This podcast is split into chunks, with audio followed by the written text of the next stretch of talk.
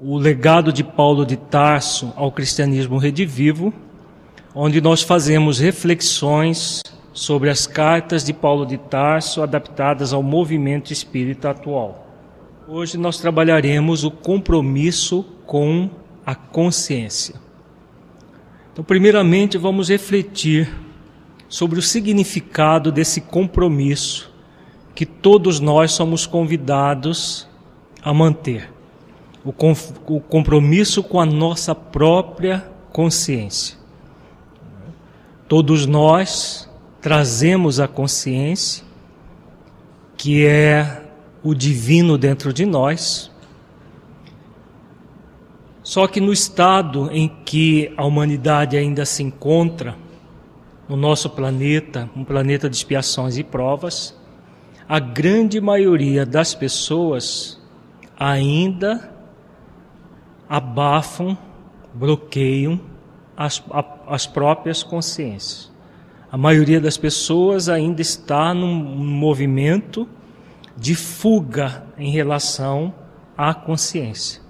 E são poucos aqueles que realmente fazem o esforço de fazer com que a, a consciência esteja desperta, que faz um esforço em relação à própria autoconsciência. Então, o que nós trabalharemos no módulo de, de hoje é exatamente como realizar esse esse objetivo em nós, esse objetivo de nós realmente assumirmos um compromisso com a nossa consciência, mas com a consciência desperta, não com a consciência de sono que todo mundo, que todos nós trazemos à consciência. E grande parte da humanidade ainda está em consciência de sono. Poucos aqueles que têm a consciência desperta. E Paulo, nas epístolas, nós vamos ver os textos muito claros a respeito dessa necessidade de despertar em nós a consciência. Então, nós vamos começar refletindo sobre a necessidade da busca da autoconsciência. De onde vem esse processo que nós denominamos de autoconsciência? Começamos a estudar a Epístola aos Romanos, no capítulo 12, versículo 2, Paulo diz: E não vos conformeis com este século, mas transformai-vos pela renovação da vossa mente, para que experimenteis qual seja a boa, agradável e perfeita vontade de Deus. Vamos refletir sobre esse versículo que é muito importante. Primeiro ele diz: E não vos conformeis com este século. Esta afirmação aqui é válida apenas para o primeiro século da era cristã? É tão válida naquele momento quanto em pleno século 21. Se nós vamos nos conformarmos com aquilo que estamos vivendo neste século, Vai ter espaço para a autoconsciência? Onde a maioria das pessoas ainda se entrega à corrupção, seja a corrupção em busca de valores amoedados, seja na corrupção dos costumes, a corrupção da vida de um modo geral, nós ainda temos uma grande maioria das pessoas envolvidas com isso em pleno século 21. Então, 20 séculos depois que Paulo fala isso, nós ainda estamos envolvidos com dificuldades muito grandes em termos da moral, da do daquilo que é o nosso compromisso como criaturas humanas. O sexo desregrado anda solta, né? A corrupção, nós vimos aí no, diariamente o nosso Congresso quanto anda de corrupção, de, de, de desmando vários. E não só isso não acontece só em nosso país. Por todo o mundo nós vemos dificuldades nessa área.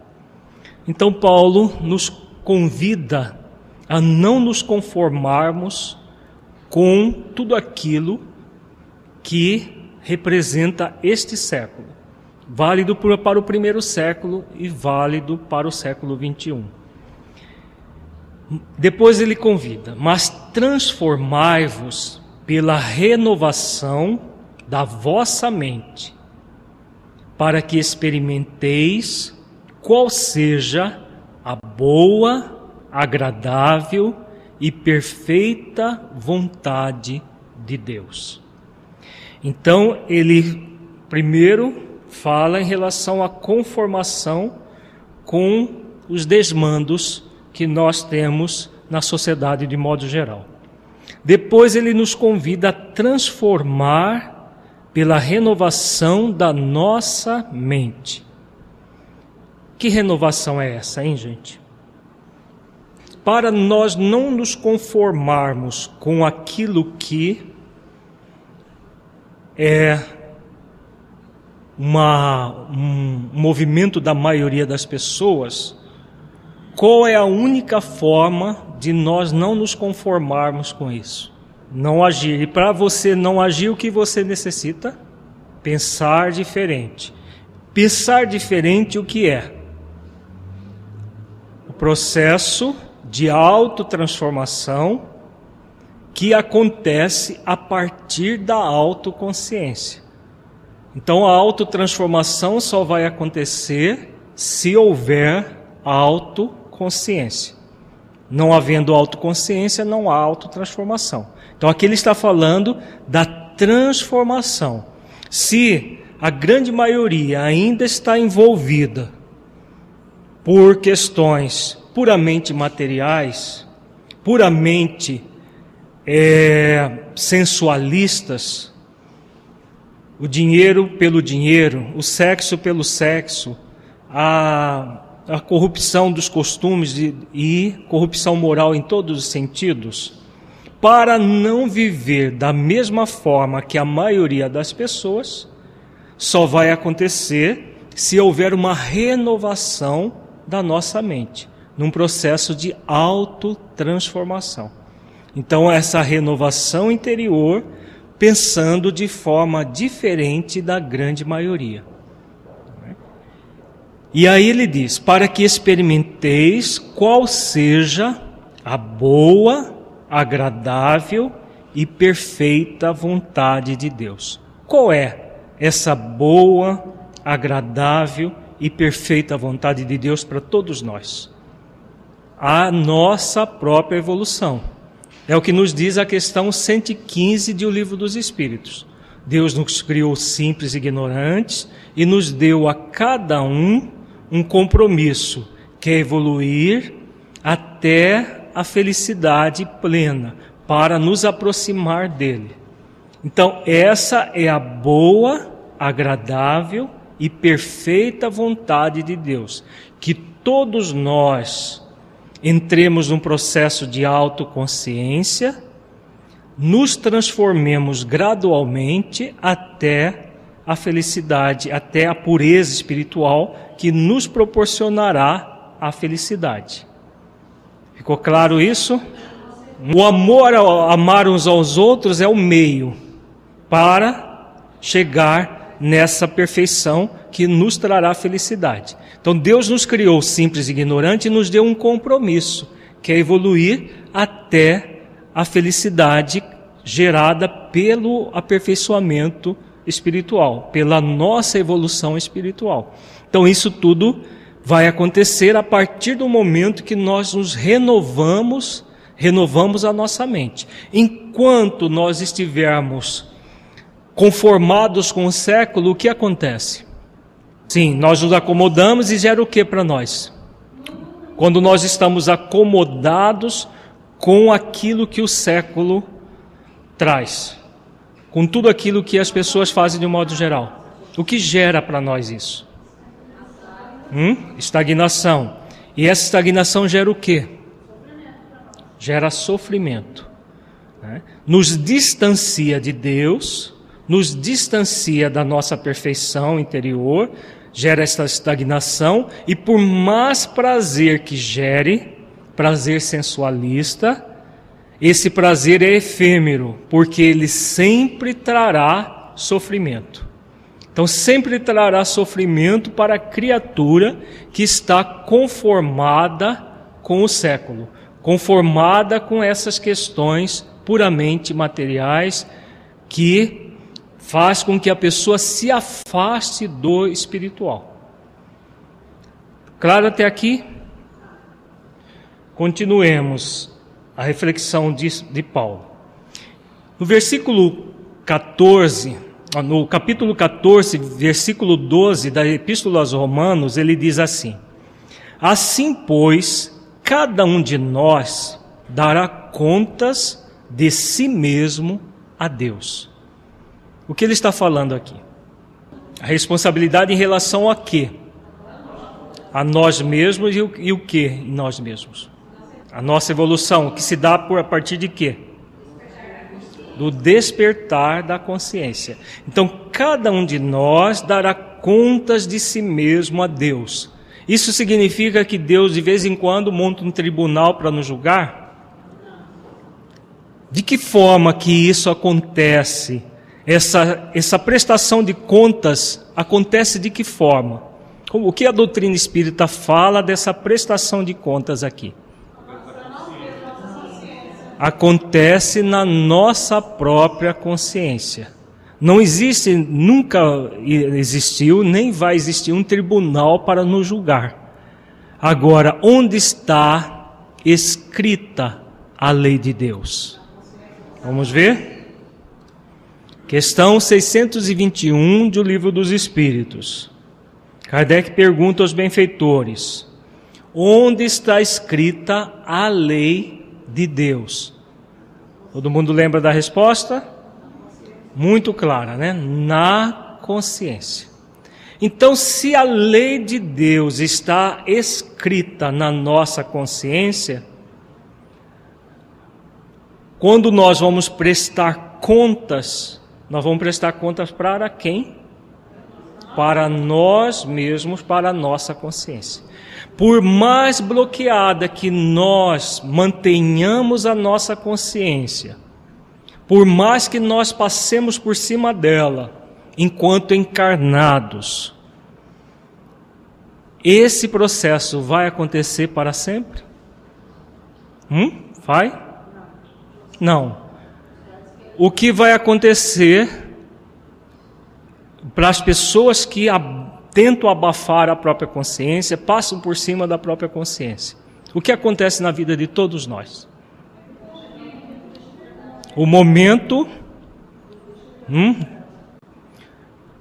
Que momento que nós todos passamos em que a consciência é chamada à prestação de contas? Hum? O momento da nossa desencarnação. Esse momento acontece na vida de todos nós. E já aconteceu muitas vezes e acontecerá muitas e muitas vezes.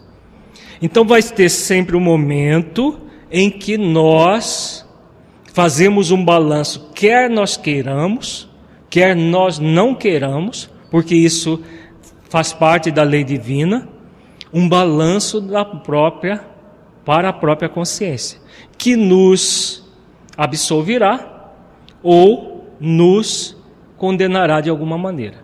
Rejeitará aquilo que nós fizermos. Então, dentro daquele outro do versículo que acabamos de estudar, quando nós estamos conformados com o século, o que vai acontecer a, nesse momento? O momento da desencarnação? A pessoa pode se auto-enganar a vida inteira? Tudo nos é lícito, mas nem tudo nos convém. Não é o que Paulo nos ensina também? Nós já estudamos isso. Então ela pode, não quer dizer que deva. Ela pode, mas vai sempre chegar o momento que ela prestará as contas. Que é o momento em que, para a maioria das pessoas, ainda é o momento da desencarnação. Os milionários corruptos, eles voltam para o mundo espiritual milionários? É isso que os livros espíritas nos ensinam? Eles voltam mendigos espirituais. E quem é que os faz mendigos? Deus? A própria consciência.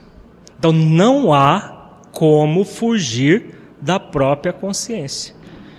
Quer eles estejam com a consciência embotadas ou não, nenhum corrupto que enriqueceu com corrupção, nenhum sexólatra que usou das pessoas para ter prazer, nenhuma pessoa que se conformou com o século vai para o momento da desencarnação tranquilo. Vai prestar contas para a própria consciência, mesmo que ela esteja embotada. Por quê? A lei de Deus está escrita na nossa consciência. E se está escrita, nós não temos como burlar essa lei. Nós nos auto-enganamos nos conformando com o século, mas é um processo de auto-engano. O processo de autoconsciência é cada vez mais estar consciente dos seus atos. Toda ação que eu pratico gerará um efeito. Se a ação é boa, o efeito é bom. Se a ação é má, o efeito será sempre mau. Então, é isso, é, é essa a realidade da vida. Então, quando nós não nos conformar, conformamos com o século, mas assumimos a transformação interior no ato de autoconsciência para buscar a boa, perfeita e agradável vontade de Deus, nós estamos cumprindo com a lei de Deus. Ao cumprir com a lei de Deus, o que acontece? Todo o processo de evolução vai acontecendo de uma forma suave e leve, como é a proposta divina para nós, e nos ensinou Jesus que a proposta de evolução é de suavidade e leveza. Ninguém precisa se violentar para evoluir, porque não é por viol pela violentação que a gente cresce, mas nós somos convidados assumir um compromisso com a própria consciência, com esse despertar da própria consciência, porque é na consciência que está escrita a lei de Deus. Ficou claro até agora, gente? Dúvidas?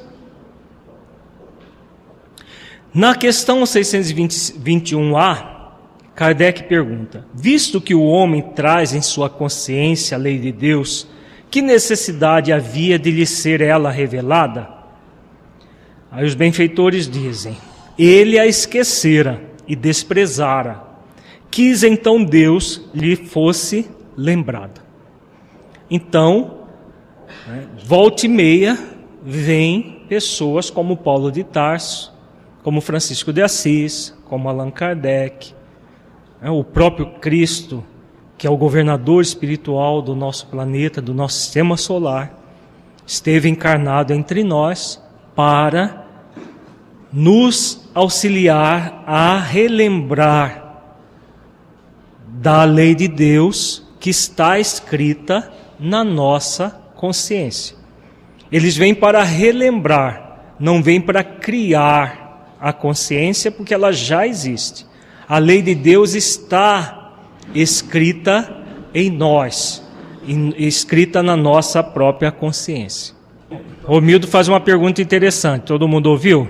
Esse esquecimento só acontece quando no mundo espiritual quando nós estamos encarnados. O Paulo, Paulo falou agora há pouco através da epístola aos Romanos. O que o que acontece? Vamos relembrar? E não vos conformeis com este século. O que gera o esquecimento? A conformação com este século. Toda conformação com uma vida material, uma vida materialista, mesmo para pessoas que se dizem espiritualistas. Porque existe o materialista espiritualista, né? Ele fala que acredita na verdade, em Deus e tudo, mas age totalmente distanciado dessa realidade. Então, quando nós nos conformamos com o século, o que vai acontecer? Exatamente o que está aqui na questão A de O Livro dos Espíritos, 621A de O Livro dos Espíritos. O esquecimento proposital.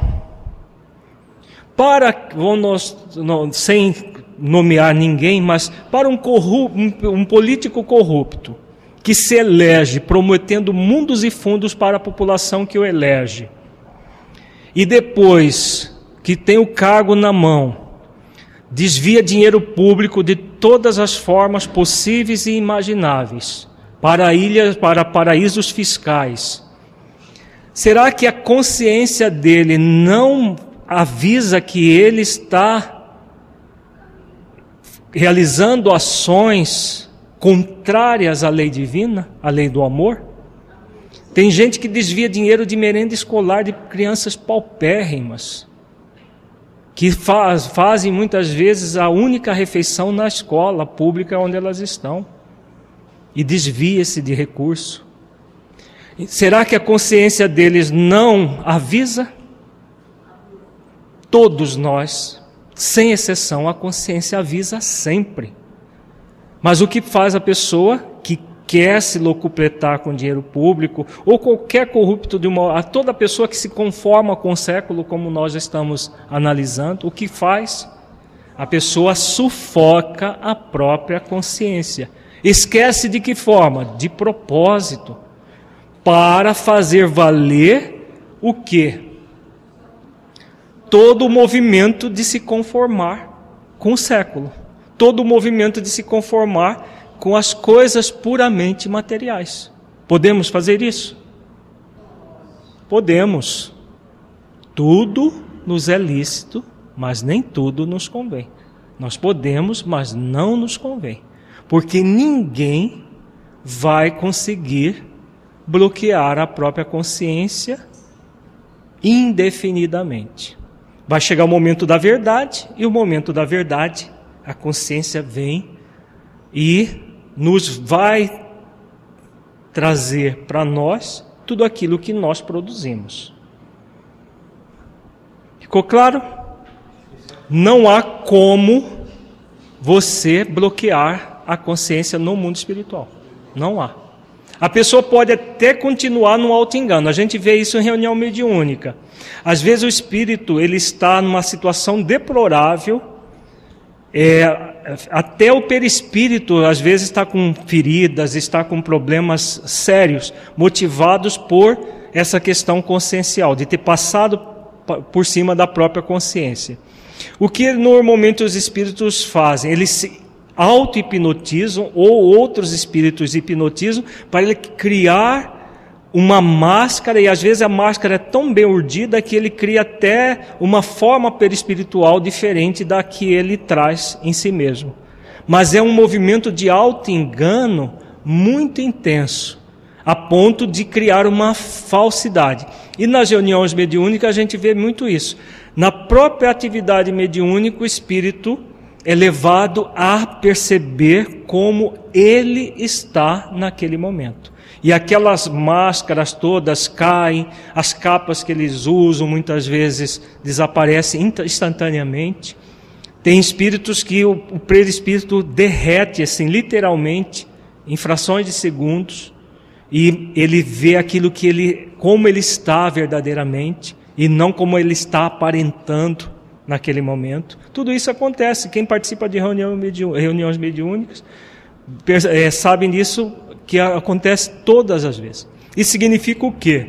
Que no mundo espiritual o auto-engano pode chegar, mas esse auto-engano é, é, ele é diferente do mundo físico, porque como a vida física nos bloqueia, nos bloqueia de uma forma mais intensa a realidade espiritual, o auto-engano é sistematicamente mantido como um processo de é, bloquear a própria consciência o tempo todo, porque o tempo todo ela está mostrando, ó, você está fazendo coisa que não deveria ter fazer, mas nós podemos é, continuar fazendo.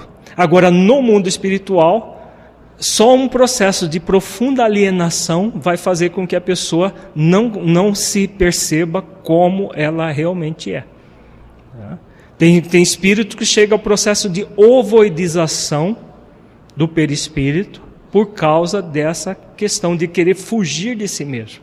O movimento de fugir de si mesmo pode chegar até esse nível. Mas não há como fugir. André Luiz fala no, nas obras dele que mesmo o ovoide, ele está todo deformado sob a forma de ovoide, mas ele continua pensando naquilo que ele é naquilo, na, na, melhor dizendo, na forma como ele está naquele momento. Tá? Então é um processo que ninguém foge da própria consciência. Ficou claro? Dúvidas até agora? É. Na o livro dos Espíritos fala que muitas vezes aqueles que são bons são tímidos, enquanto que o mal é usado. Então, o mal muitas vezes campeia porque Aqueles que poderiam produzir o bem estão numa timidez que não deveriam estar. Agora, a questão da consciência é individual. Como nós acabamos de ver, que, que Paulo fala que cada um de nós vamos prestar conta para Deus da nossa consciência. E a sua fala é uma fala um tanto materialista.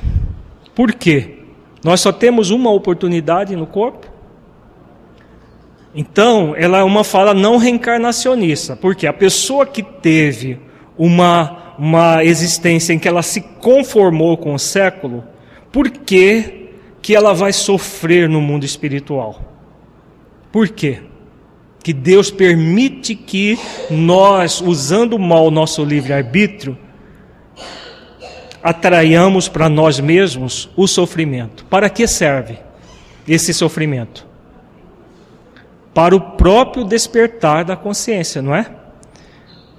No mundo espiritual, cedo ou tarde, aqueles de nós que bloqueamos a consciência enquanto estávamos encarnados, vamos ter a consciência desperta, vamos nos arrepender, vamos nos preparar para uma nova existência no corpo, para poder aí já não conformar com o século, e se falirmos novamente, vamos ter outras oportunidades, quantas forem necessárias, até que nós não nos conformemos com o século.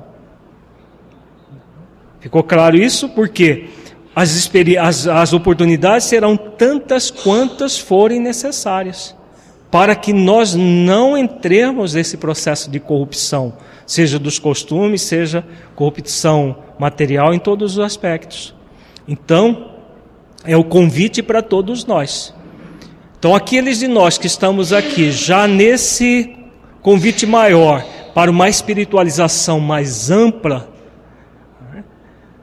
se nós não aceitarmos o convite para o despertar da consciência, é claro que o sofrimento virá em maior intensidade até do que aqueles que não têm o conhecimento que nós temos.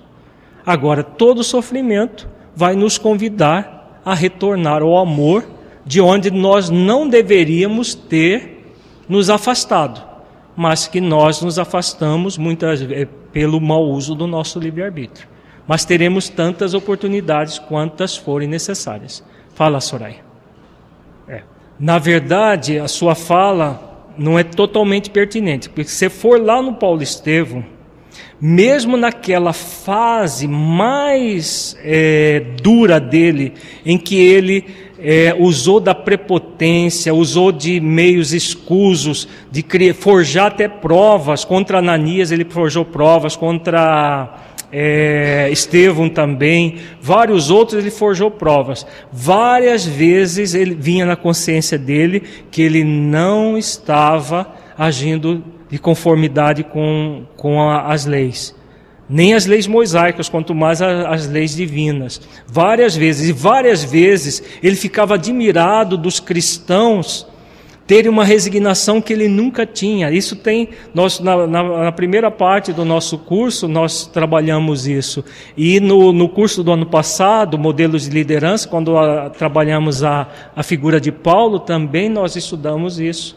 Então, sempre a consciência dele estava é, alertando que ele não estava agindo corretamente e, mais ainda, chamando, o chamando para se converter ao amor de Jesus. Tanto é que ele ficava admirado, de muitas vezes ele ficou admirado. Ele teve vários chamamentos até aquele momento crucial que ele resolveu por deixar o século e se converter ao amor de Jesus.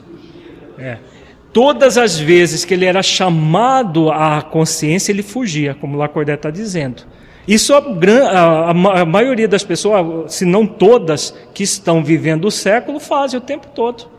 A consciência às vezes grita e a pessoa abafa a consciência e permanece é, seguindo aquilo que o século propõe. É, as questões puramente materiais. Hoje, o que se costuma usar para abafar a consciência? Só, só responde essas, essa pergunta. O que se costuma hoje usar para abafar a consciência? Todo mundo faz, por que eu não posso fazer? Ah, a vida é assim mesmo. Todo homem trai, por que eu não posso trair? Como se fosse todos, né? É normal fazer isso. Não é se usa isso? Quando a consciência grita mais ainda, o que as pessoas fazem? Vão na farmácia e compram Lorax, né? que mais? Diazepam, tem uma infinidade. A gente vê, viu até esse dia um político em frente às câmeras, pegando um comprimido tremendo, com um copo na mão, né, e engolindo um comprimido, muito provavelmente, de um ansiolítico. Podemos fazer isso? A consciência grita e nós entorpecemos com remédios comprados em farmácia. Podemos ou não podemos? Podemos, mas não nos convém. Tem pessoas que é, que é, entorpece a consciência de que forma? Se afundando mais ainda no vício. Então, aqueles que estão numa sexolatria usam do álcool também para bloquear a consciência. Aqueles que estão se corrompendo com dinheiro público usam alcoólicos, usam as drogas ilícitas, as lícitas, de todas as formas. Mas o objetivo é bloquear a consciência.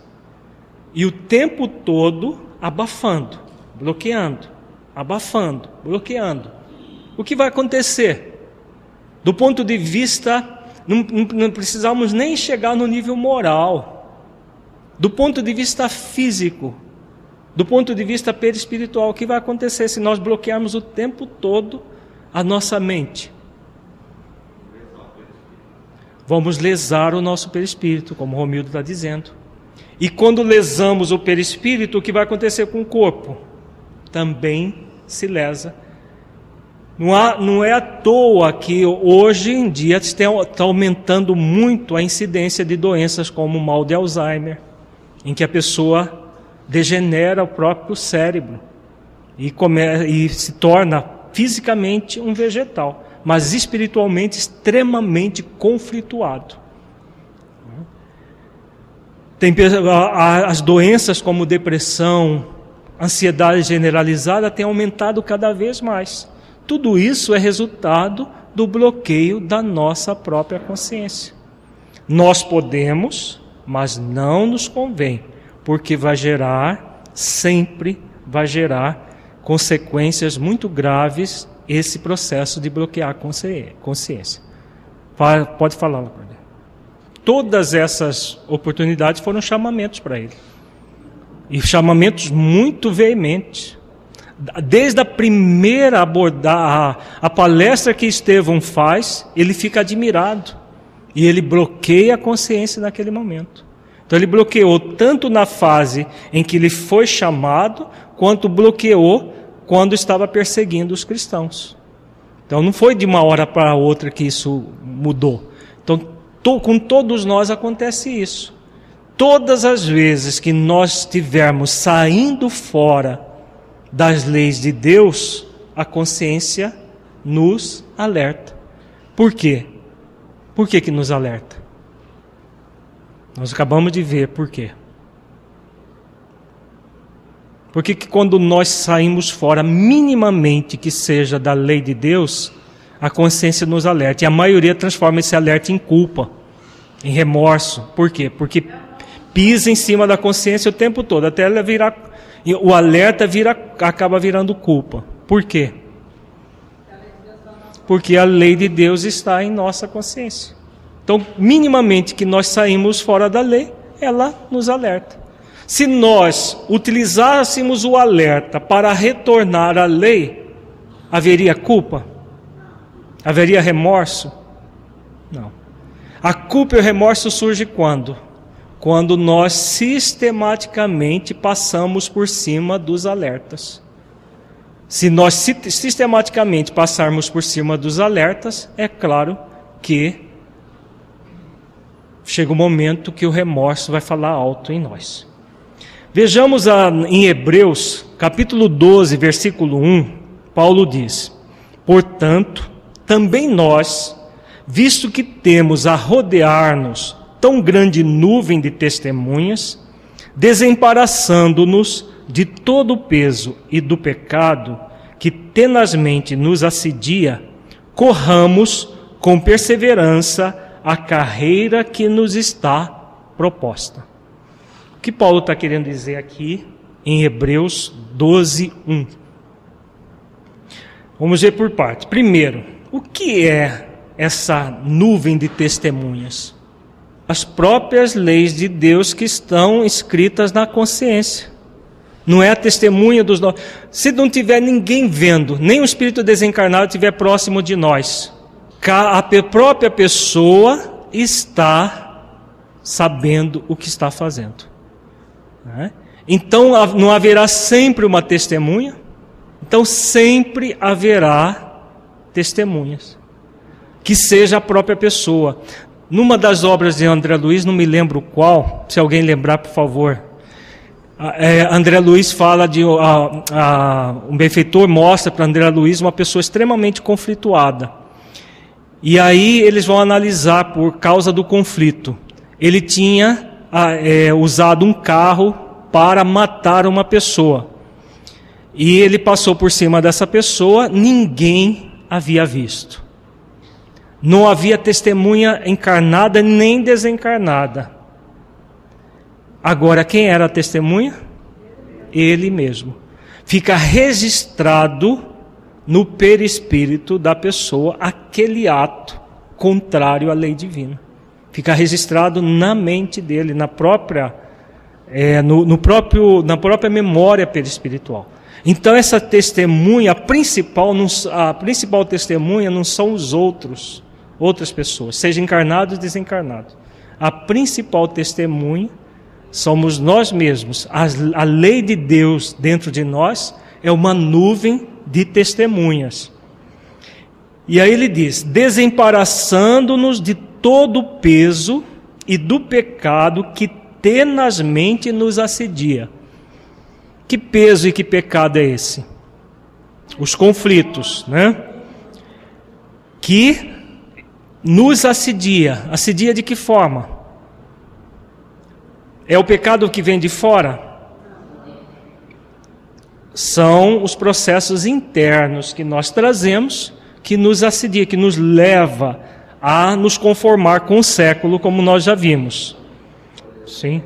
É, numa linguagem psicológica transpessoal, esse desembaraço de todo o peso e do pecado, dentro de uma linguagem moderna, seria todo o trabalho de desidentificação das nossas emoções negativas, dos nossos pensamentos negativos, nos identificando com as virtudes essenciais que todos nós somos convidados a desenvolver, com os pensamentos ligar, os pensamentos nobres que todos nós somos convidados a desenvolver. Então, é, então todo, tudo isso é a proposta que todos nós trazemos, que a questão 115 se reporta, como nós já falamos. Então, essa carreira que nos está proposta. Qual é a carreira? Evoluir até a felicidade para nos aproximar de Deus, conforme nos orienta a questão 115 do Livro dos Espíritos. Então, quando nós fazemos esse exercício, porque nós estamos repetindo desde o nosso primeiro módulo, não nos é exigido a perfeição. Nós somos convidados ao aperfeiçoamento, que é uma diferença muito grande. Criaturas simples e ignorantes não vão evoluir por decreto, por autodecreto mas vão evoluir gradativamente pelo esforço. Por isso que ele diz: tenazmente, que tenazmente nos assedia, corramos com perseverança. Se algo tenaz que nos assedia, só a perseverança, o esforço continuado, paciente e perseverante vai nos libertar de algo tenaz, de algo que é muito grudento, é muito, né, nos, nos fala alto dentro de nós. Né? Então, a carreira que nos é proposta é do próprio aperfeiçoamento. Então, a partir do momento que nós tomamos consciência das necessidades que nós temos e vamos em busca desse processo de nos desembaraçar de tudo aquilo que nos, nos, nos perturba, nós assumimos o, no, o compromisso perante a consciência. Agora vejamos a consciência desperta. Paulo faz uma análise muito interessante acerca da consciência desperta, a diferença daqueles que estão em consciência de sono para aqueles que estão em consciência desperta. Vejamos aqui.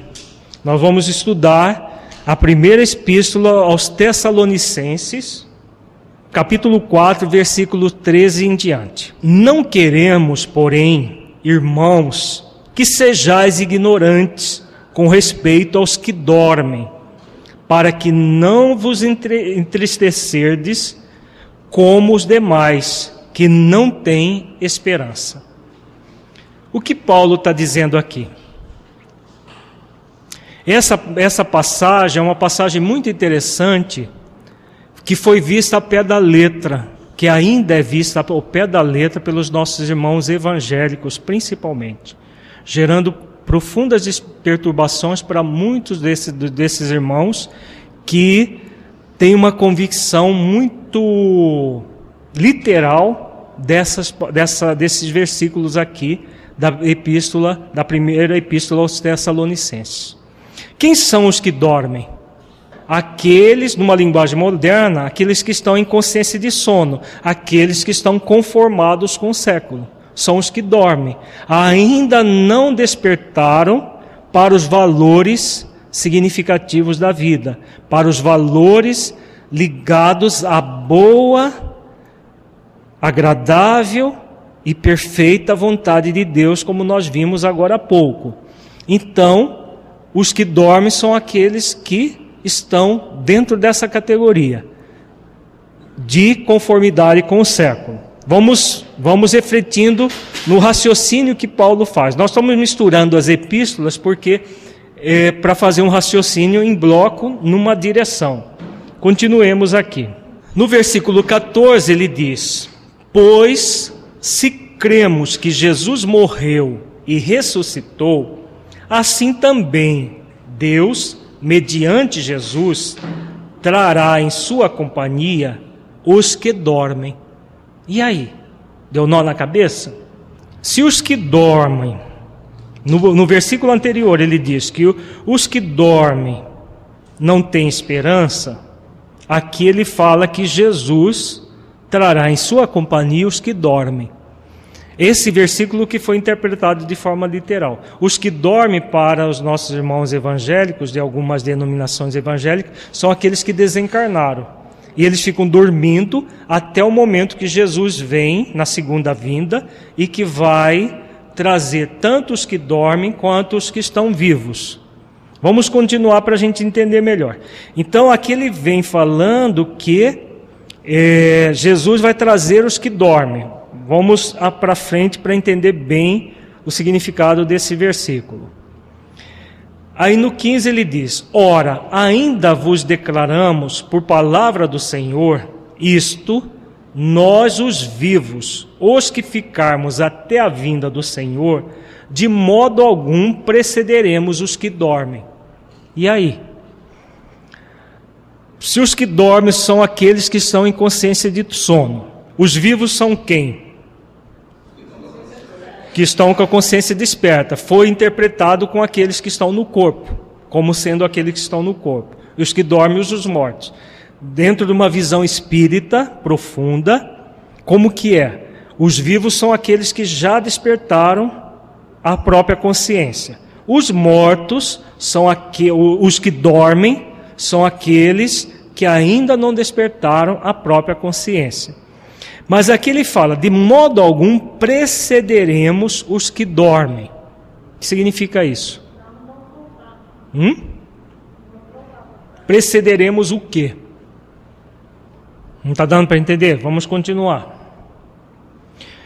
No 16 ele diz: Porquanto o Senhor mesmo, dada a sua palavra de ordem, ouvida a voz do arcanjo e ressoada a trombeta de Deus, descerá dos céus e os mortos em Cristo ressuscitarão primeiro. Clareou um pouco mais? Extremamente simbólico esse versículo que também foi visto, é visto de uma forma bem literal pelos nossos irmãos de outras crenças. Como se Jesus viesse com anjos trocando trombeta, e aí os mortos vão ressuscitar dos túmulos, vão voltar a ter os mesmos corpos que tinham, e vão todos junto com Jesus. Isso se forem daquela religião X, né? Vão junto com Jesus para os céus. E aí, é isso que Jesus, que, que Paulo está dizendo? É, tem uma passagem do Evangelho de Jesus, no capítulo 24 do, do Evangelho de Mateus, que exatamente é o que Paulo está fazendo a referência. Tem um versículo lá que fala que Jesus viria com os anjos tocando trombetas, que é o que o Afro está dizendo, que é o advento do Espiritismo. Quando a, a o, o, toda a verdade seria trombeteada a, utilizando os médios. E a segunda vinda de Jesus é através do Espírito de verdade. Ele vem em espírito e não encarnado como os nossos irmãos ainda pensam que ele virá. Ou dessa forma toda fantástica, dessa forma com anjos e sobre as nuvens. Então Paulo aqui nesse versículo ele está falando, fazendo referência a esse versículo do Evangelho de Mateus, do capítulo 24. Mas aqui ele está falando da consciência desperta e da consciência de sono. Onde está isso? A trombeta de Deus, é, ela, ela toca onde? Na consciência, né? Não é onde está escrita a lei de Deus? Essa questão, a questão 621 está toda aqui. E os mortos em Cristo. O que são esses mortos em Cristo? São os que dormem, não é? São os que dormem, são aqueles que ainda não despertaram para os valores cristãos. Então, por isso dormem, estão mortos em Cristo. E por que que eles ressuscitarão primeiro? Os que estão despertos precisam de ressuscitar? Se está vivo, o que está vivo precisa ressuscitar? Deu para entender a metáfora que Paulo está usando? Quem é que precisa despertar? Os que estão mortos, os que dormem ou os vivos? Os que dormem. Então, os que estão vivos não ressuscitarão, porque eles já estão vivendo a proposta de Jesus em si mesmo, a proposta do Cristo em si mesmo porque já estão com a consciência desperta. Então, os que estão mortos em Cristo ressuscitarão primeiro, porque eles, eles necessitarão de ressuscitar. Para quê? Os brandos e os pacíficos herdarão a terra. Bem-aventurados os brandos e pacíficos, porque herdarão a terra. Para que serve essa ressurreição? Para permanecer no planeta Terra. Se não ressuscitar, para onde vão? Para planetas inferiores à Terra. Esse versículo que tá, está intimamente ligado ao capítulo 24 inteiro do Evangelho de Mateus. Quem não se lembra, no, no, no curso Modelos de Liderança, Trabalho e Autotransformação, nós trabalhamos esse capítulo inteiro do Evangelho de Mateus, no módulo 1B desse curso. Está à disposição em DVD. Ficou claro, gente? Agora? Então há uma necessidade para todos despertarmos. Os que já despertaram, ótimo, vão continuar na trajetória evolutiva, os que estão vivos. Os que não estão vivos, estão mortos em Cristo, estão dormindo, necessitarão despertar, ressuscitará, ressuscitarão. Se não ressuscitar, há o exílio vai acontecer. A questão 1019 do Livro dos Espíritos aborda essa questão. Preceder os que dormem no gozo de uma vida puramente espiritual, enquanto que os que dormem ainda estão em sofrimento. Os benfeitores, eles param de agir? Não, jamais. Né? Então, dentro do ponto de vista coletivo, podemos ver assim, sim. Agora, dentro do ponto de vista individual, esse preceder os que dormem é no sentido de que, enquanto na terra houver sofrimentos, houver todo esse processo de conformação com o século, não vai haver o reino de Deus implantado no planeta. Né? Então não há como preceder os que dormem. Ou se muda todos, aqueles que não é, quiserem continuar empedernidos no mal, eles serão exilados, não permanecerão aqui. Os que não tiverem condições de ressuscitar. O que tem acontecido nas nossas nas reuniões mediúnicas sistematicamente? não são espíritos das sombras, às vezes que estavam nas sombras há séculos, às vezes até há milênios, e que estão sendo trazidos à reunião mediúnica, ressuscitam, entre aspas, e reencarnam como última oportunidade de evolução no planeta Terra. Estão acontecendo as centenas de milhares de casos desse tipo a criminalidade tem aumentado, não é porque tá, o mundo está piorando, é porque muitos desses espíritos estão trazendo, estão sendo trazidos à encarnação para que eles despertem as próprias consciências.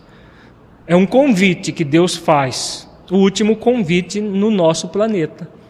Se não aceitarem o convite agora, irão para outros planetas. Então é nesse sentido que é essa passagem aqui, que os nossos irmãos evangélicos estão esperando um acontecimento retumbante para todos aqueles que estão nas sepulturas volte no corpo que tinham. Porque eles interpretam literalmente, infelizmente, interpretam literalmente essa passagem, em vez de interpretar em espírito e verdade, como o próprio Cristo nos ensinou. O conceito de despertar da consciência não significa que a consciência é, é, grita que ele está fazendo coisa errada. O, a consciência desperta é aquele, numa linguagem moderna, porque Paulo não fala disso. Ele fala de vivo, de mortos em Cristo. Numa linguagem moderna, quem tem a consciência desperta é aquele que já não se conforma com o século conforme a, a, aquele, o versículo de Romanos que nós acabamos de estudar. Então, aquele que não se conforma já despertou para os valores espirituais, imperecíveis do ser. Não quer dizer que sejam pessoas perfeitas, que não erram mais, não é isso. Mas pessoas que já se esforçam para se aperfeiçoar sempre. Então, esses são os vivos. Os mortos, os que dormem, são aqueles que, que tentam bloquear a própria consciência. E aí ela grita todas as vezes que a, a, a pessoa passa por cima dela. Todas as vezes que ela é, não respeita as leis de Deus que está escrita na própria consciência. Aí ela grita. Agora, o que faz a maioria? permanece com ela bloqueada, permanece morto, permanece adormecido, até que chega o momento da ressurreição. Desse, de, o que momento é esse? É possível o espírito ficar eternamente voltado para o mal? Não é, ainda? Então, aqueles que querem permanecer no mal, não vai ter um momento em que serão convidados a ressuscitar? Quer eles queiram, quer não queiram, como uma lei divina também, que não se foge, que é a lei da evolução. Então, essa ressurreição sempre vai acontecer. Por isso que o espírito nunca permanece eternamente no mal. Ele vai sempre, algum dia, ele vai chegar ao bem. Agora, nesses versículos, como Paulo faz uma referência ao capítulo 24 do Evangelho de Mateus, ele tem mais a ver com a mudança planetária que nós estamos vivendo. Então, aqueles que não conseguirem despertar na terra serão exilados. Mas todos estão sendo convidados a despertar. Então, todos são convidados. Na nossa reunião mediúnica que temos aqui na federação, a gente vê toda semana um espírito sendo convidado a despertar. Se ele vai despertar ou não depende dele. Se não despertar, ele não terá direito de atrapalhar a evolução dos demais. Por isso que Jesus diz: Bem-aventurados os brandos e pacíficos, porque darão a terra. No 17 ele diz: Depois nós, os vivos, os que ficarmos, aqui fica mais claro ainda, seremos arrebatados juntamente com eles entre nuvens para o encontro do Senhor nos ares e assim estaremos para sempre com o Senhor.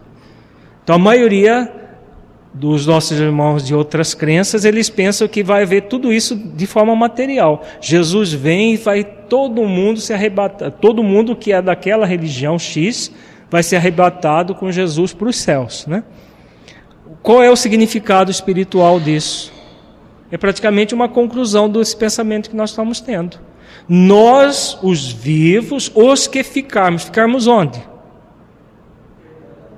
Ficarmos na terra, no planeta renovado. Seremos arrebatados juntamente com eles, entre nuvens, para o encontro do Senhor nos ares. E assim estaremos para sempre com o Senhor. Não é a implantação do reino de Deus na terra, como disse Jesus? Agora, o encontro do Senhor os vivos com os que dormem, juntamente com os ressuscitados. Os que dormem vão encontrar Jesus onde? Em outro planeta. Em outro planeta que está iniciando a sua trajetória de provas e expiações. Porque, como disse Jesus, nenhuma das ovelhas que meu Pai me confiou se perderá, não é? O que ele nos ensina. Então, um dia todos, mesmo aqueles que foram exilados, irão encontrar Jesus. Agora, aqueles que estão vivos e aqueles que ressuscitarem, que despertarem a própria consciência a partir desse convite divino, vão encontrar o Senhor nos ares. Significa o quê? No próprio planeta, na, na vida como um todo, né? E assim estaremos para sempre com o Senhor. O reino de Deus implantado na terra para sempre. Ficou claro? É isso eu estou viajando na maionese. Mas a terra como um todo, porque aqui nós estamos vendo tanto individual quanto coletivamente. Na terra como um todo, todo o processo irá acontecer. E aí ele diz no 18: Consolai-vos, pois, uns aos outros com estas palavras. Não são extremamente consoladoras? E um convite ao despertar para a consciência? Os que não despertaram ainda são convidados a despertar. E os que despertaram são convidados a ajudar os que não despertaram a despertar. Não é esse o compromisso da doutrina espírita? Não é esse o compromisso do movimento espírita de auxiliar, nos auxiliar no nosso despertar, para que por nossa vez auxiliemos outras pessoas a despertarem. Então, consolai-vos, pois, uns aos outros com estas palavras. Que ele colocou a esperança, todo o processo de transformação. Quanto mais conscientes, mais esperançados para o futuro nós poderemos estar. Na primeira aos Tessalonicenses, no capítulo 5, versículo 1, ele diz: Irmãos, relativamente aos tempos e às épocas, não há necessidade de que eu vos escreva. Então aqui ele está falando né, dos tempos e das épocas. De que? Vamos ver nos próximos versículos. Pois vós mesmos estáis inteirados com precisão de que o dia do Senhor vem como ladrão de noite. Então ele usa uma metáfora. Que dia do Senhor é esse? Tem duas conotações aqui. No nível individual é o dia da nossa desencarnação. E no nível coletivo, que, o que é esse dia do Senhor? Essa, esse período de transição que deve durar pelo menos uns 200 anos, que começou em 1857, no advento do dia do, da vinda do Senhor, como Espírito de verdade, 1857, que deve durar em torno de 200 anos ou um pouco mais. Vem como ladrão de noite. ladrão avisa. Então o ladrão é cauteloso, ele é silencioso, ele não avisa. O dia da nossa desencarnação, alguém sabe? Então, a nossa consciência é para a gente despertar um pouco antes de morrer. Hora que eu tiver já meio moribundo, aí eu me arrependo, dou metade dos meus bens para os pobres e pronto. É assim que funciona. Pago uma missa e pronto. Deixo dízimo. Né? Como o ladrão vem silenciosamente, né?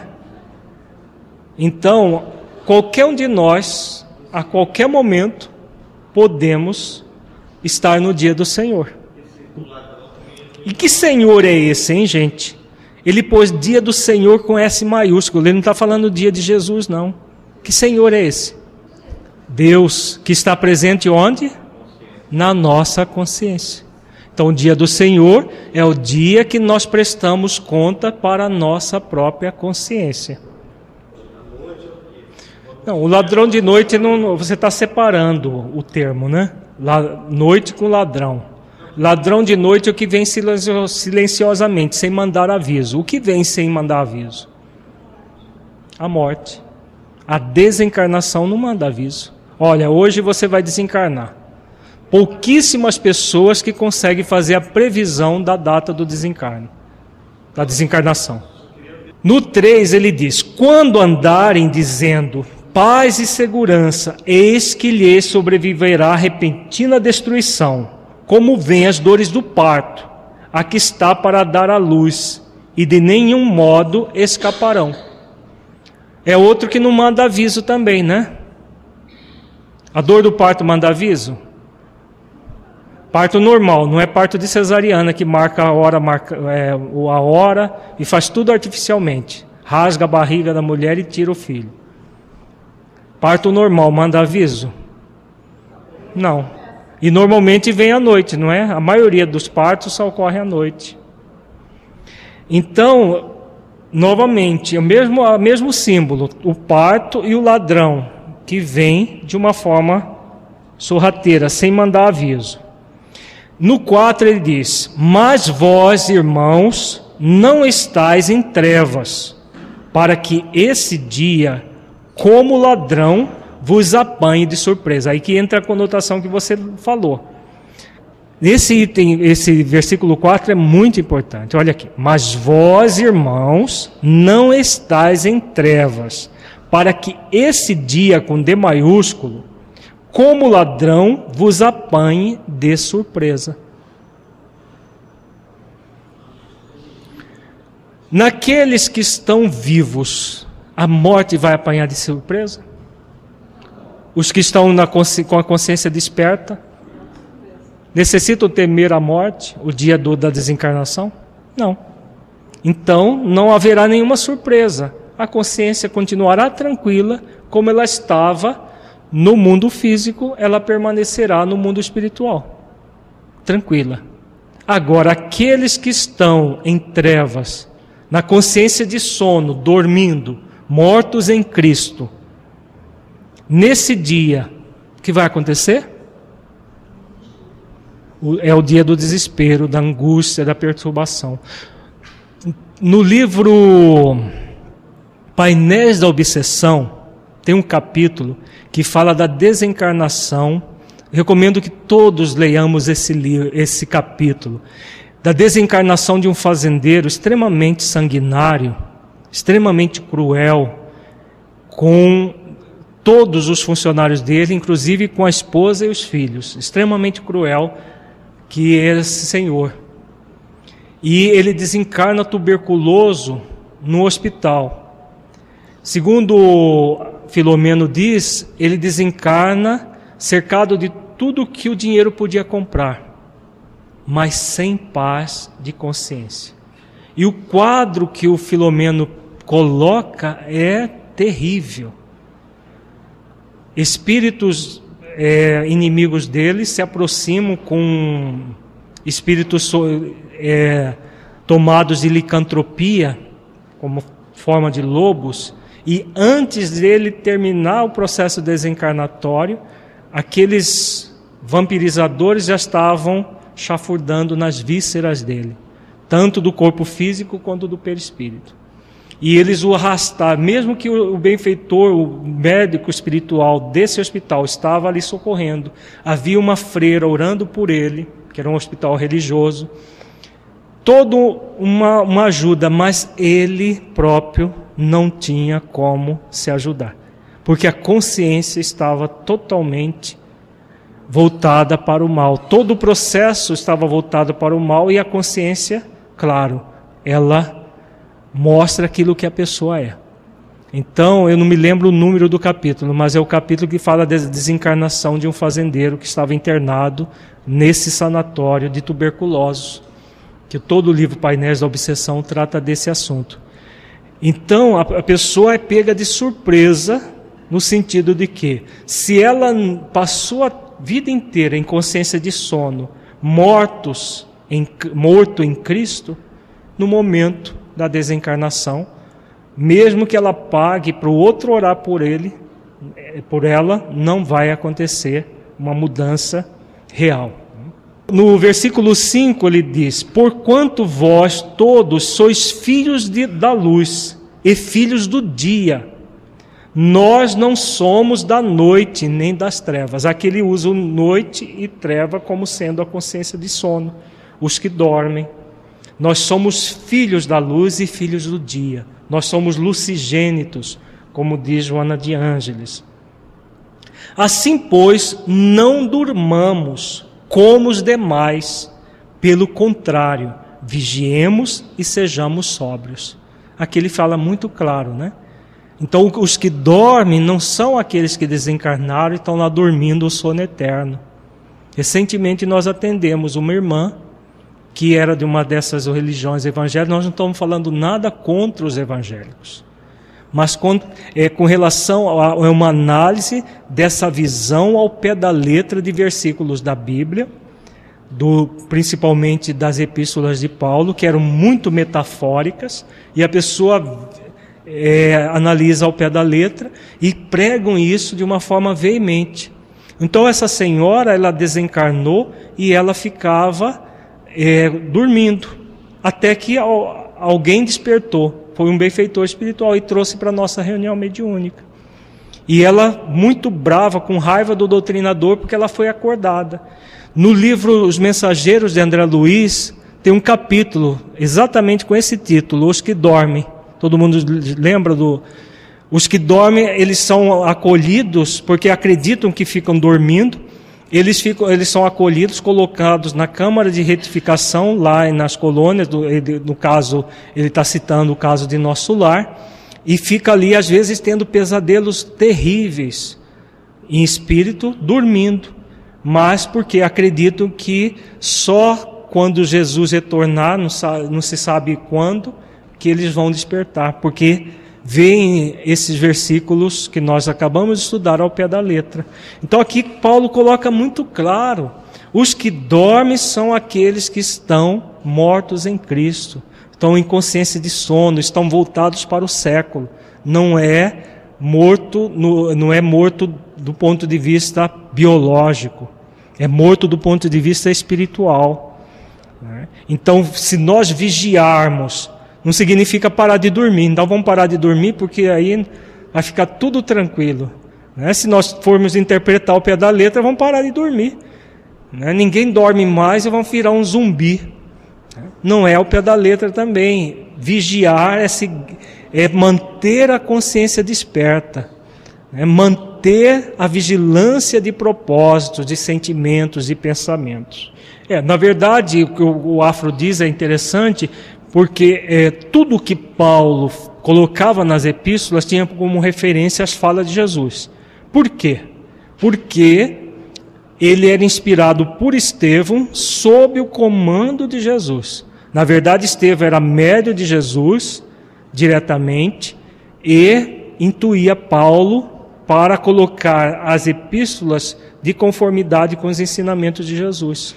Então, essa passagem que o Afro lembra, um pouco antes da desencarnação de Jesus na cruz, ele vai juntamente com Pedro, João e, e Tiago, Tiago, irmão de João, não Tiago, filho de Alfeu, o filho de Zebedeu, né? Porque tinha, tinha dois Tiagos. Então, Tiago, irmão de João, vão para o, o Getsemane e lá Jesus se coloca em oração e pede que eles vigiem. E ele volta encontra os três dormindo. Ninguém vigiou. E aí Jesus faz uma exclamação, né, que eles não puderam vigiar nem uma hora junto com ele. Então, ele repete: vigia e ora, porque não sabeis quando será o tempo. Então, todas essas passagens que nós acabamos de estudar têm relação com o Evangelho de Jesus, com o capítulo 24 do Evangelho de Mateus, com essa passagem do que os, os discípulos mais próximos de Jesus, que eram esses três, entraram em adormecimento. No item no 7, 5, 7, ele diz: Ora, os que dormem, dormem de noite, e os que se embriagam, é de noite que se embriagam. Então, aqui anteriormente ele fala da vigilância e da sobriedade. Os que dormem e os que se embriagam estão envolvidos em toda a corrupção do mundo, em toda a embriaguez que o cultivo dos sentidos puramente materiais geram. Né? Essa embriaguez não é só de álcool, é de tudo que o poder, né, a, as quatro legítimas verdades que nós trabalhamos no seminário Obsessão em Movimento Espírita. Gera essa embriaguez dos sentidos, gera esse adormecimento da, da criatura. O, o Romildo fala: mesmo que se nós estivermos acordados, nós podemos voltar a dormir.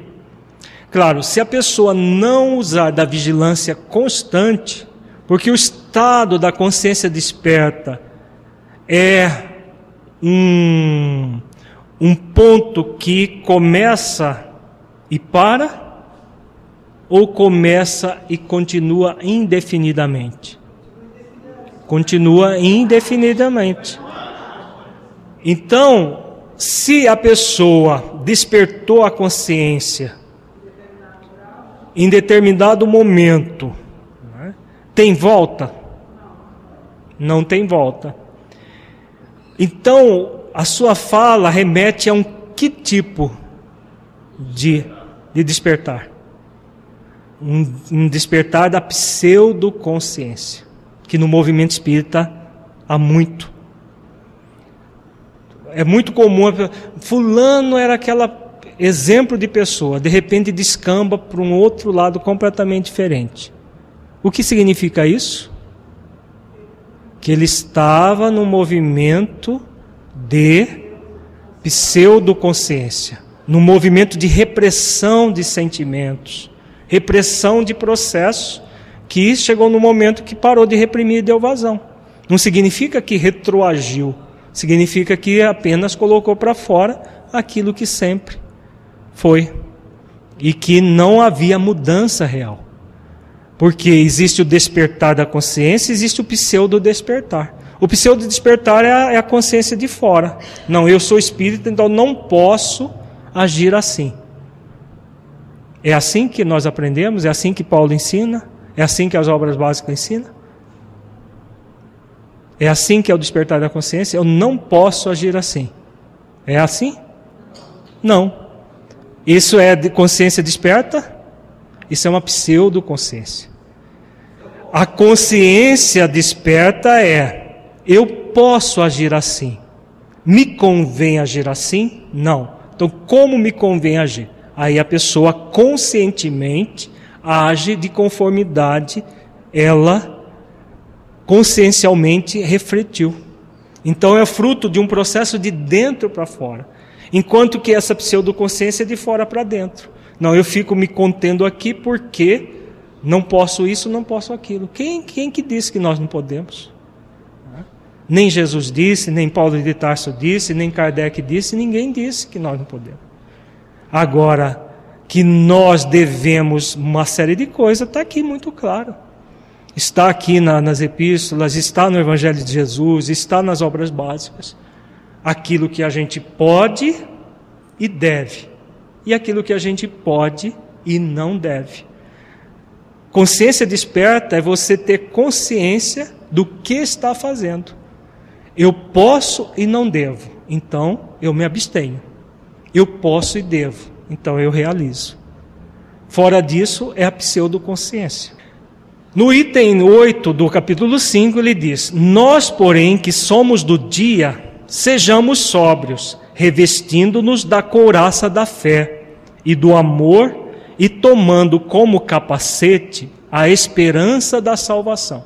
E aí, o que, que ele está dizendo? O que é o capacete? A esperança da salvação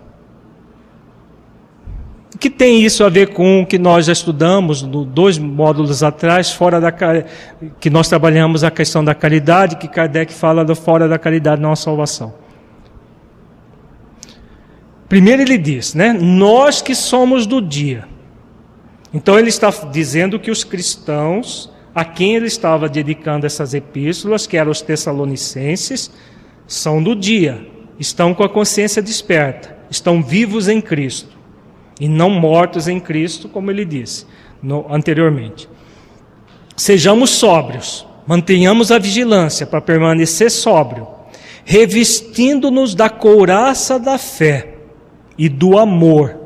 Então, a couraça, a fé, né, o amor, para, nesse esforço de transformação, tomamos, tomemos o capacete como capacete a esperança da salvação. A salvação qual é? Que processo é esse? Paulo já diz aqui. Que processo é esse de salvação?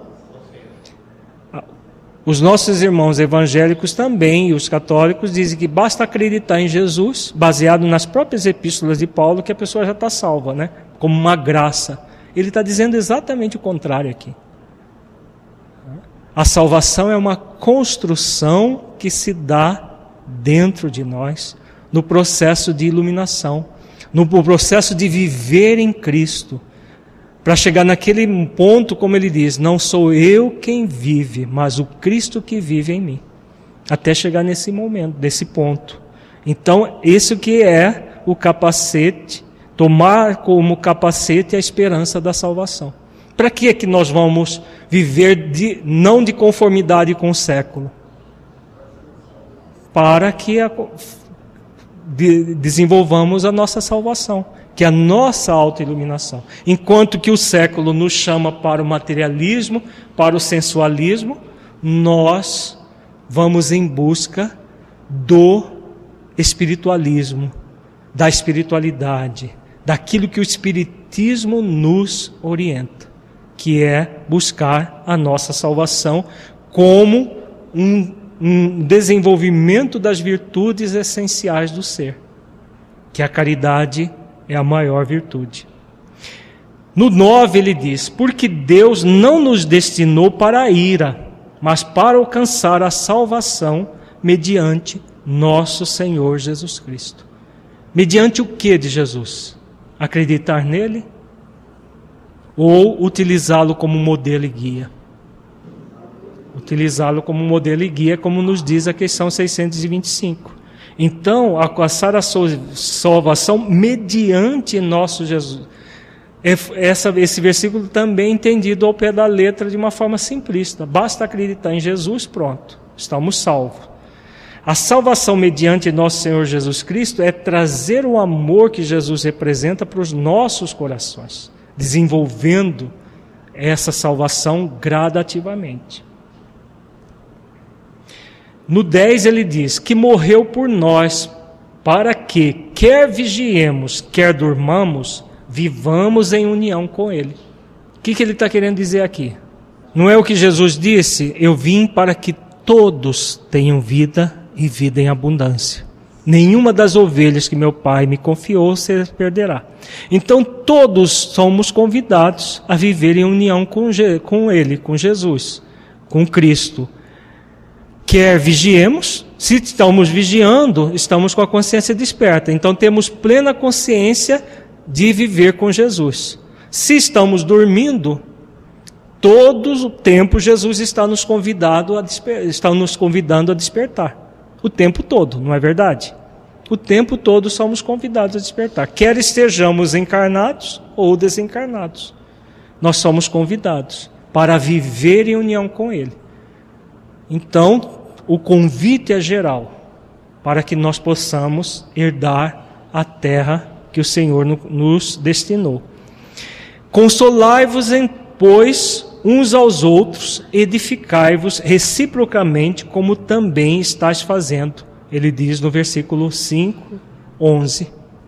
O mesmo, mesmo objetivo daquele outro versículo. Então nós vamos nos consolar uns aos outros, edificar, ensinar, orientar. Aqueles que já estão vigiando, estão vivos em Cristo, auxiliando, auxiliando os que estão dormindo, os que estão mortos, a fazer o mesmo. Na primeira epístola aos Coríntios, ele diz, no capítulo 10, versículo 12: Aquele, pois, que pensa estar em pé, veja que não caia. Que símbolo que ele está usando? Pensa estar em pé, veja que não caia. Aí tem a ver com o que o Romildo falou. Quem é que pensa que está em pé? É o símbolo da pseudoconsciência. Veja que não caia. Que se ele estiver de pé com firmeza, vai cair?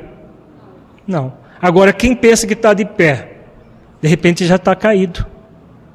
Então, veja que não caia, sustente-se para que não apenas pense que está de pé, mas que esteja de pé de verdade, vigilante, desperto em Cristo.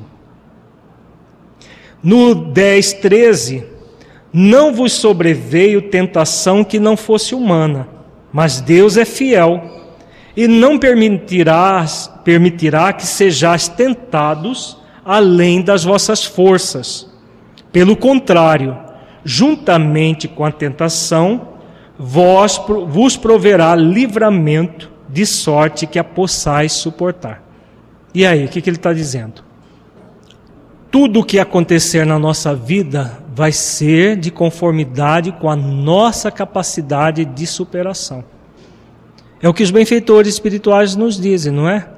Muitas vezes, quando a pessoa está desencarnada e ela vê a vida de uma forma diferente do, do encarnado, ela, a pessoa promete mundos e fundos. E os benfeitores espirituais mais vigilantes e sabendo o que nós podemos e que nós não podemos realizar, eles falam: não, isso você pode, isso aqui você não pode ainda. E nos tiram muitas das nossas é, escolhas que fazemos antes de encarnar. Não é isso que, que, que as obras de André Luiz falam, as obras de Filomeno, né, as obras complementares têm falado para nós? Exatamente porque Deus é fiel e não permitirá que, seja, que seja, sejamos tentados além das nossas forças.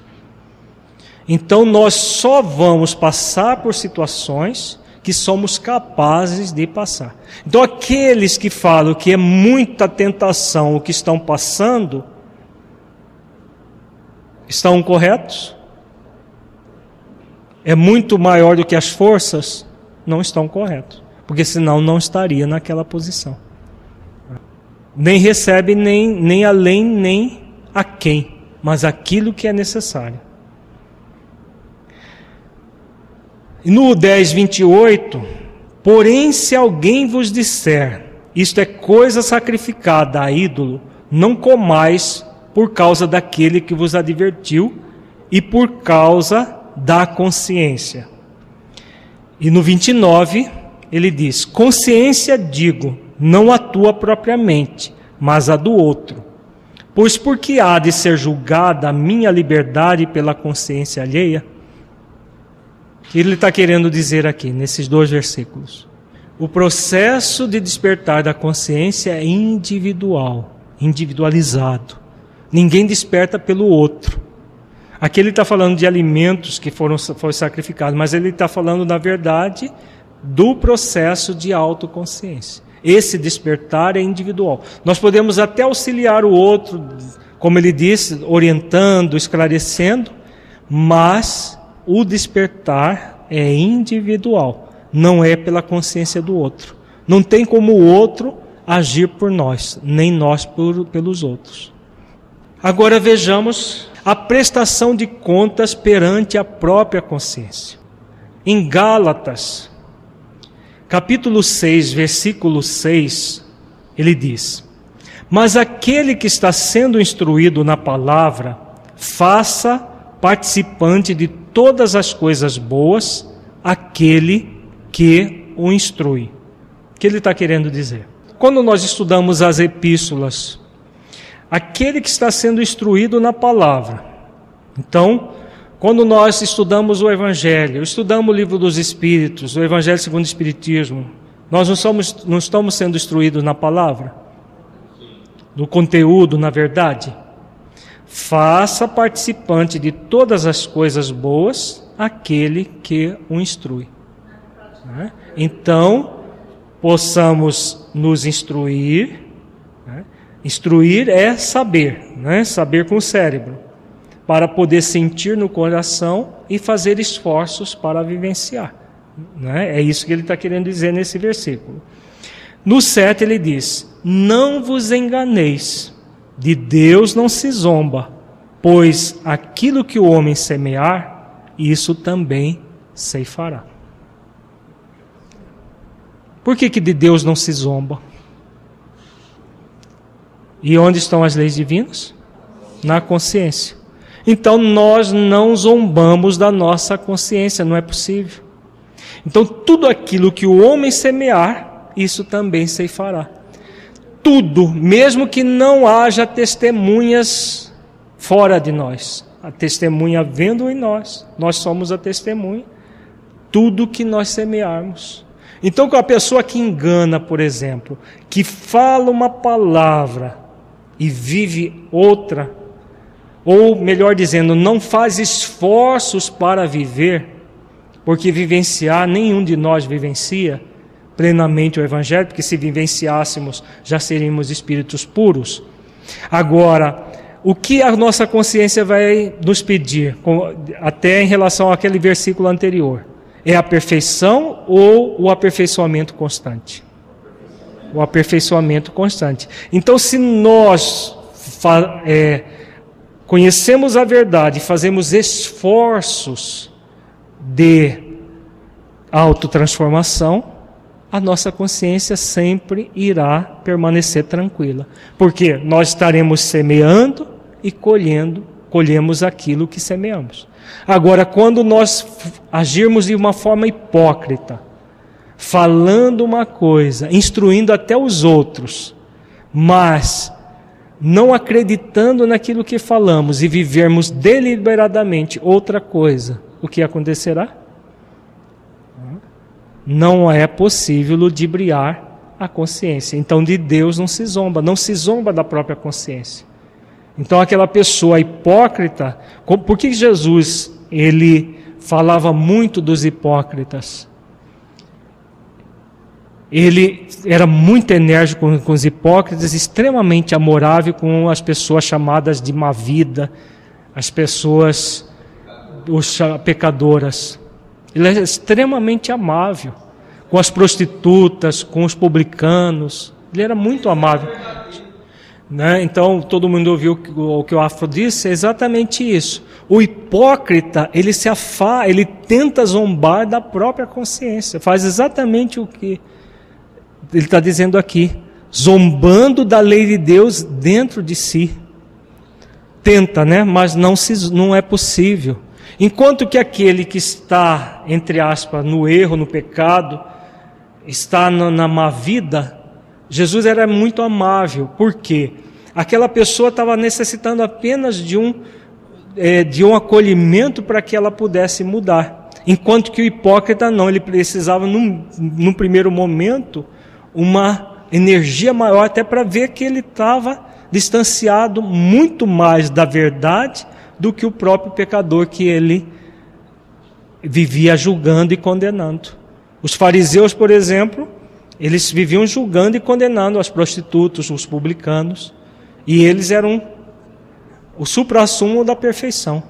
E Jesus dizia na lata: raça de víboras, até quando vos suportareis? Hipócrita, túmulos caiados por fora, cheio de podridão por dentro. No, no 6,8 ele diz: Porque o que, o que semeia para a sua própria carne, da carne colherá corrupção, mas o que semeia para o espírito, do espírito colherá vida eterna. Então o processo de autoconsciência é exatamente isso: colher a vida eterna. Colher esse, essa harmonia interior perante a própria lei de Deus dentro de nós, enquanto que aquele que semeia para a própria carne colherá corrupção. Né? Voltará para o mundo espiritual mendigo de luz. No 6,9: E não nos cansemos de fazer o bem, porque a seu tempo ceifaremos, se não desfalecermos. Então, o tempo todo buscando o bem, buscando a harmonia perante a nossa própria consciência. E no 6:10, por isso, enquanto tivermos oportunidade, façamos o bem a todos, mas principalmente aos da família da fé. O que Paulo está ensinando aqui? O egotismo? O que é a família da fé? os, que comungam dos mesmos objetivos. Né? E por que, que ele faz uma, uma alusão disso, a isso? Jesus não, não, não pediu para nós amarmos uns aos outros, independente de qualquer. Por que, que ele está falando? É. É, bem a todos, mas principalmente aos da família da fé. Se nós buscarmos aqueles que já têm uma propensão a despertar, os nossos, os nossos esforços não vão ser mais eficientes e eficazes? Né? Então, essa família da fé são aqueles que estão mais propensos. Se nós sairmos para despertar a força, quem não quer despertar, vai funcionar? Tem gente que tem essa ilusão, não, eu vou sair para os bares, para pelas boates, por lugar de corrupção, porque eu tenho como compromisso fazer despertar essas pessoas. É isso? Funciona? Os que estão plenamente dormindo vão despertar. Aí a gente cutuca ele o tempo todo até ele despertar. Assim que é, que é para ser? Não. Então aqueles que estão já propensos na família da fé, não vai ser eficiente e eficaz o nosso processo. Né? Muito mais eficiente e eficaz. Então é exatamente isso que Paulo está falando. Que nós façamos o bem a todos. Não, ninguém vai fechar as portas como Jesus não fazia. Ele fazia ele se aproximava dessas pessoas. Agora, aqueles que já estão voluntariamente buscando isso, nós vamos agir com mais eficiência e eficácia. Agora, só para concluir, vamos só ler um, um, trechinho do um trecho do livro Paulo Estevão, que é praticamente uma exemplificação de tudo aquilo que Paulo disse nesses versículos que nós estudamos aqui nas epístolas. Os testemunhos de Paulo em busca da autoconsciência. É uma das passagens mais lindas do livro Paulo Estevão. Vamos lê-la toda, depois a gente faz breves comentários. Está registrado no Paulo Estevão, na páginas 533 e 500, a 538. O tecelão de Tarso, apoiado é, ao braço de Lucas, aqui, só para situar, é uma passagem que Paulo foi preso, ele seria crucificado como Jesus, e ele apela a César. E ele precisava ser julgado em Roma por ter apelado a César. Porque ele diz a Lucas, a Lu, Lucas inclusive acha, achou perfeitamente normal Paulo ser crucificado. E Paulo dá uma lição a Lucas muito grande que, que Emmanuel registra no Paulo Estevão, um pouco antes dessa passagem aqui, dizendo que Paulo jamais ele aceitaria ser crucificado, porque ele torna, se tornaria um símbolo, é, alguém comparado com Jesus, e ele não se sentia digno de isso ocorrer com ele. E que seria um peso para ele enorme. E que ele apelaria para César exatamente para evitar esse tipo de suplício, para que colocaria méritos que ele não tinha, tal poder de, de consciência, de autoconsciência que ele tinha, a capacidade de autoconsciência. E aí ele apela a César e algum tempo depois ele é levado para Roma. E aqui está registrado a despedidas dele quando está no, no porto lá em Cesareia para é, ir para Roma. Então o tecelão de Tarso, apoiado ao braço de Lucas, reviu placidamente a tela clara e barulhenta das ruas, afagando a esperança de uma vida mais alta, em que os homens pudessem gozar fraternidade em nome de, do Senhor Jesus. Seu coração mergulhava em doces reflexões e preces ardentes quando foi surpreendido com a compacta multidão que se premia e agitava na extensa praça à beira-mar. Filas de velhos, de jovens e crianças aglomeraram-se junto dele, a poucos metros da praia. À frente, Tiago, alquebrado e velhinho, vindo de Jerusalém com, com grande sacrifício por trazer-lhe o ósculo fraternal. O ardente defensor da gentilidade não conseguiu dominar a emoção. Bandos de crianças atiraram-lhe flores. O filho de Alfeu, reconhecendo a nobreza daquele espírito heróico, tomou-lhe a destra e beijou-a com efusão. Ali estava com todos os cristãos de Jerusalém em condições de fazer a viagem. Ali estavam confrades de, confrades de Jope, de Lida, de Antipátres, de todos os quadrantes provinciais. Essa, essa passagem aqui é muito simbólica, porque muito simbólica, muito significativa, porque Tiago teve as suas diferenças com Paulo. E um pouco antes dessa passagem, Paulo fez, se reconciliou com Tiago antes daquele sacrifício que ele fez na sinagoga de Jerusalém. E Tiago, reconhecendo o, o toda os benefícios que Paulo trazia, trouxe para o cristianismo, segue com os cristãos de Jerusalém e da, da estrada de Jerusalém até Cesareia, que passava por Jope e esses lugares, para saudar Paulo nessa na, um pouco antes da sua de, de, de ser levado para Roma. As crianças da gentilidade uniam-se aos pequeninos judeus que saudavam carinhosamente o apóstolo prisioneiro, Velhos aleijados aproximavam-se respeitosos e exclamavam: Não devereis partir. Mulheres humildes agradeciam os benefícios recebidos de suas mãos. Doentes curados comentavam a colônia de trabalho que ele sugerira e ajudara a fundar na igreja de Jerusalém e proclamavam sua gratidão em altas vozes.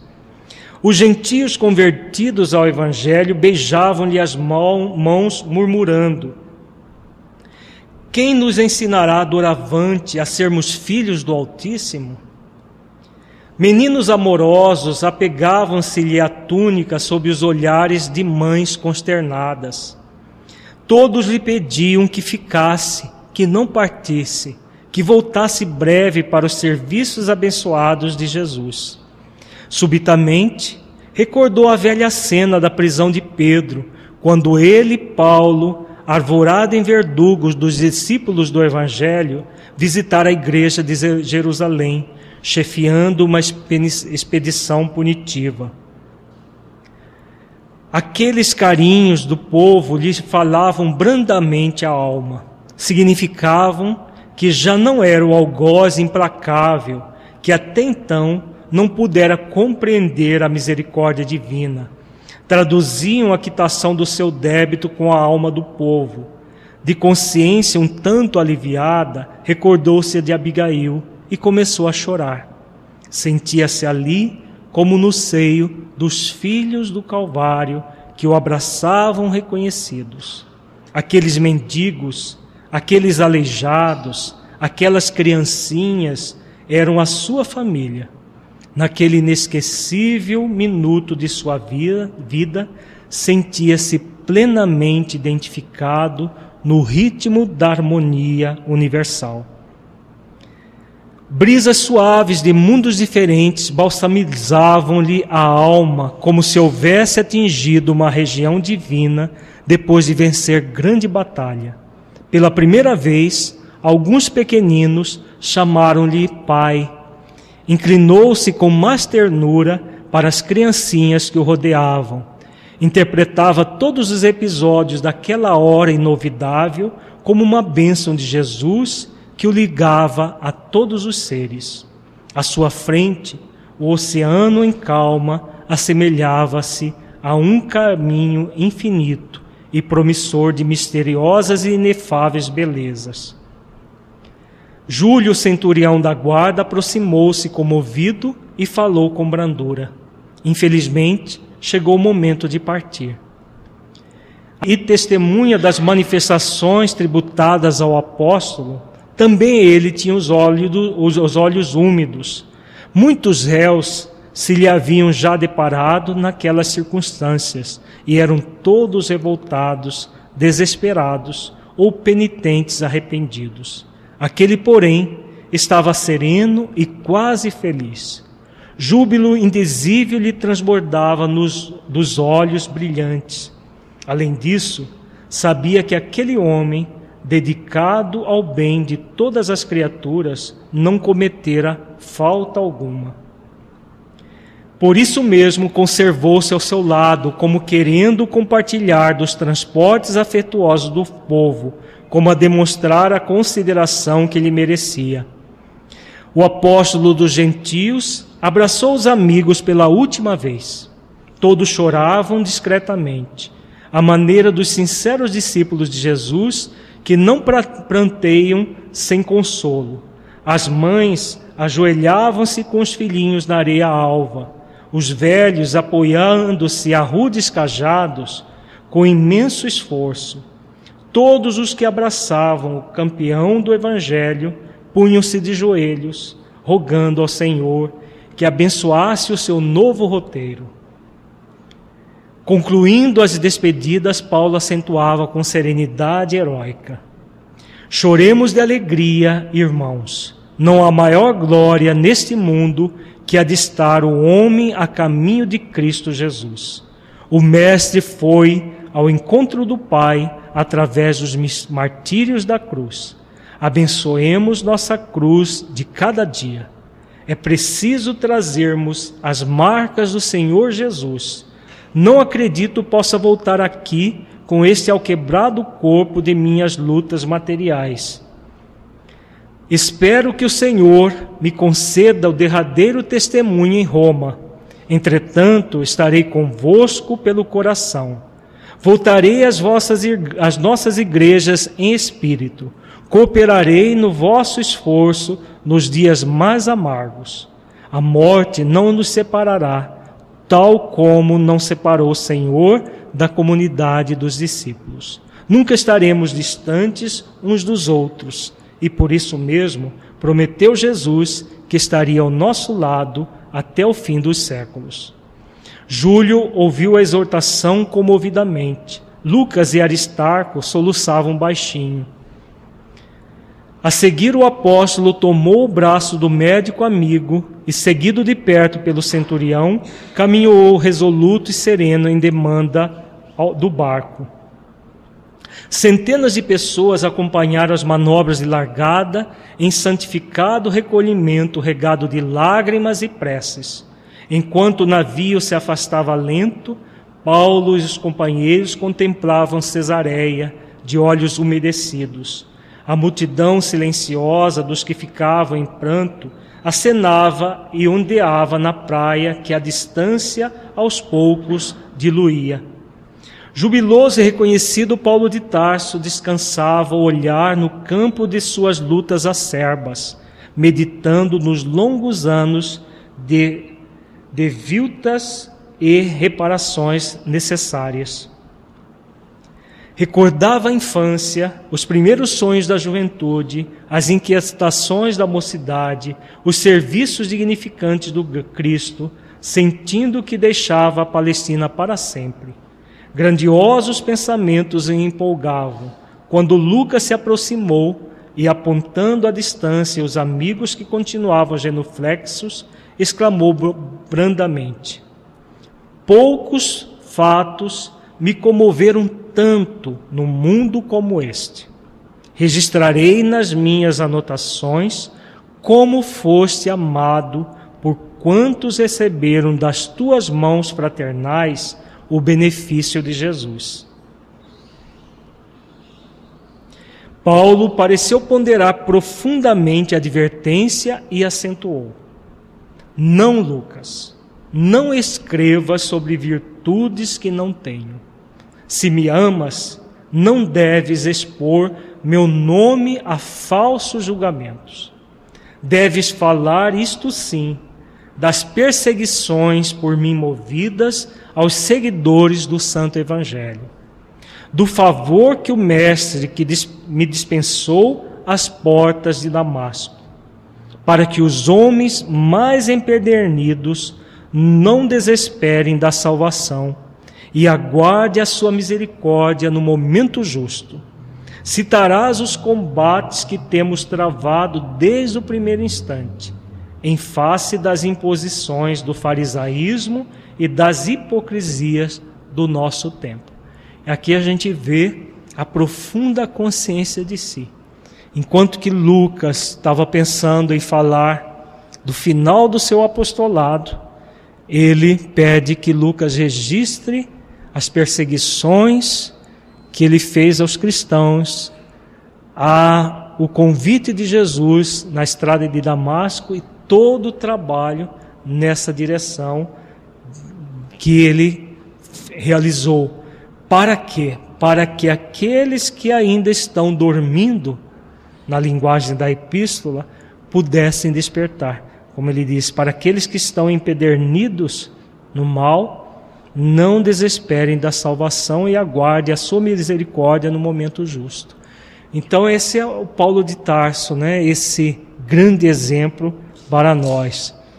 E ele continua: Comentarás os obstáculos vencidos, as humilhações dolorosas, as dificuldades sem conta, para que os futuros discípulos não esperem a redenção espiritual como com o repouso falso do mundo, confiantes no favor incompreensível dos deuses, e sim com trabalhos ásperos, com sacrifícios abençoados pelo aperfeiçoamento de si mesmos.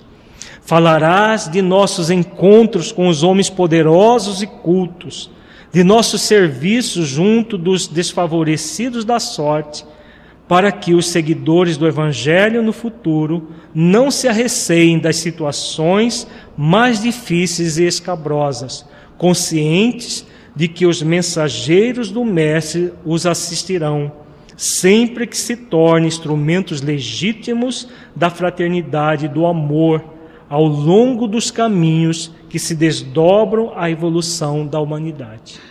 Então aqui ele fala toda essa retrospectiva que Lucas acabou anotando em Atos dos Apóstolos. Está tudo registrado essa essa fala de de Paulo a Lucas. E o objetivo é de fortalecer os novos trabalhadores que viriam a seguir. E depois de longa pausa em que observou a atenção com que Lucas lhe acompanhou os inspirados raciocínios, prosseguiu em tom sereno e firme. Cala sempre, porém, as considerações, os favores que tenhamos recolhido na tarefa, porque esse galardão só pertence a Jesus. Foi Ele quem removeu nossas misérias angustiosas enchendo o nosso vácuo. Foi Sua mão que nos tornou carinho, caridosamente e nos reconduziu ao caminho santo. Não me contaste tuas lutas amargurosas no passado distante? Não te contei como fui perverso e ignorante em outros tempos? Assim como iluminou minhas veredas sombrias as portas de Damasco, levou-te até ele a igreja de Antioquia, para que lhe ouvisses as verdades eternais. Por mais que tenhamos estudado, sentimos um abismo entre nós e a sabedoria eterna. Por mais que tenhamos trabalhado, não nos encontramos dignos daquele que nos assiste e guia desde o primeiro instante da nossa vida. Nada possuímos de nós mesmos. O Senhor enche o vácuo de nossa alma e opera o bem que não possuímos. Esses velhinhos trêmulos que nos abraçaram em lágrimas, as crianças que nos beijaram, beijaram com ternura, fizeram-no ao Cristo. Tiago e os companheiros não vieram de Jerusalém tão só para manifestar-nos sua fraternidade afetuosa, vieram trazer testemunhos de amor ao Mestre que nos reuniu na mesma vibração de solidariedade sacrossanta, embora não saibam traduzir o mecanismo oculto dessas emoções grandiosas e sublimes. No meio de tudo isso, Lucas, fomos apenas míseros servos que se aproveitaram dos bens do Senhor para pagar as próprias dívidas. Ele nos deu a misericórdia para que a justiça se cumprisse esses júbilos e essas emoções divinas lhe pertencem. Não tenhamos, portanto, a mínima preocupação de relatar episódios que, deixaram uma, que deixariam uma porta para a vaidade incompreensível. Que nos baste a profunda convicção de havermos liquidado nossos débitos clamorosos.